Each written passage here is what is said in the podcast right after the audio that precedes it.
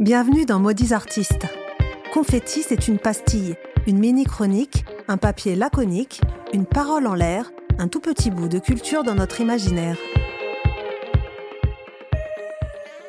C'est l'été, alors j'ai envie de vous parler de Respiro, un film qui nous plonge dans la Méditerranée.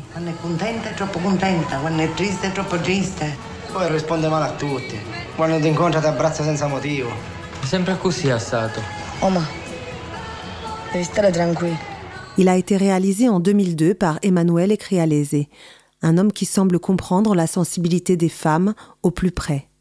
Que ce soit dans Respiro ou dans son dernier film L'Immensita avec Penelope Cruz, les femmes sont d'abord des mères aimantes, complices et fragiles.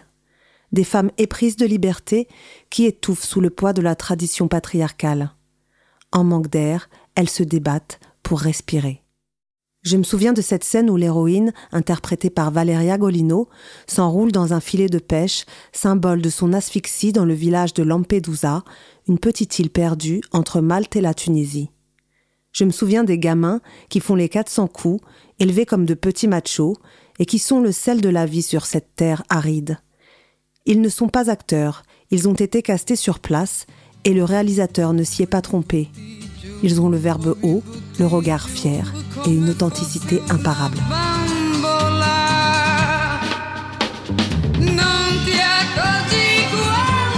La bande son vous transporte aux confins de la nostalgie estivale, planquée dans la cour ombragée d'une maison typique où l'on rêve de faire escale, ou dans une de ces grottes qui surplombent la mer limpide.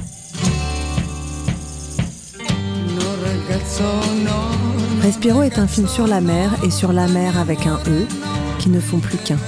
J'ai été étonnée quand j'ai réalisé que plusieurs de mes amies femmes avaient le même film de prédilection que moi, alors que nous n'en avions jamais parlé auparavant. Elles l'ont vu une fois, il y a longtemps déjà, mais elles ont été marquées par les personnages, le décor, les images. Chacune se souvient de la scène finale, tournée sous l'eau, allégorie sacrée de la résurrection et du miracle, véritable culte à la Madone et à la mer.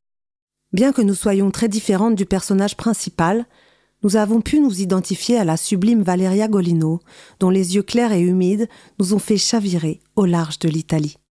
Pour parler de ce film, j'ai eu envie de recueillir les mots de mes amis. D'abord Amandine, qui me confie ce qui l'a particulièrement touchée. C'est la relation intense entre la mère et ses enfants, me dit-elle.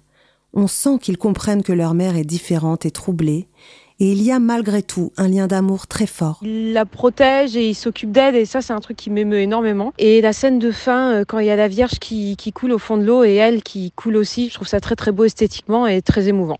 Puis Sandy, qui dit avoir gardé l'empreinte émotionnelle de ce film, reflet d'une Italie traditionnelle et hors du temps. Elle en garde un souvenir sensoriel.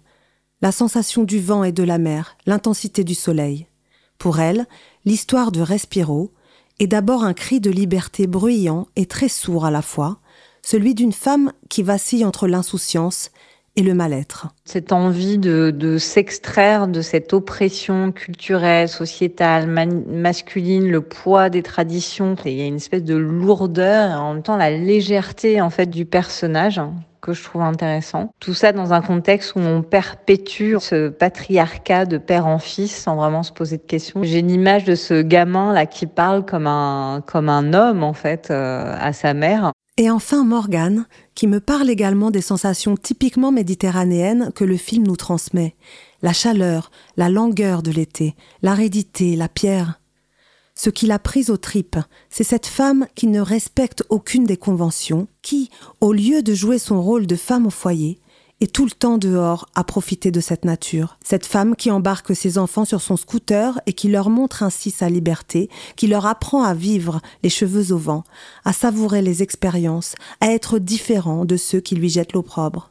Il y a quelque chose de tragique qui me plaît dans ce film, confie-t-elle. Que j'avais trouvé magnifique aussi, c'est l'amour qu'il y ait son mari à elle. Il la comprend pas, mais il l'aime. Euh, il subit le regard du village sur, sur le côté anti-conventionnel de sa femme et il lutte contre ce regard parce qu'il la laisse vivre comme elle l'entend, mais en même temps, il en souffre énormément.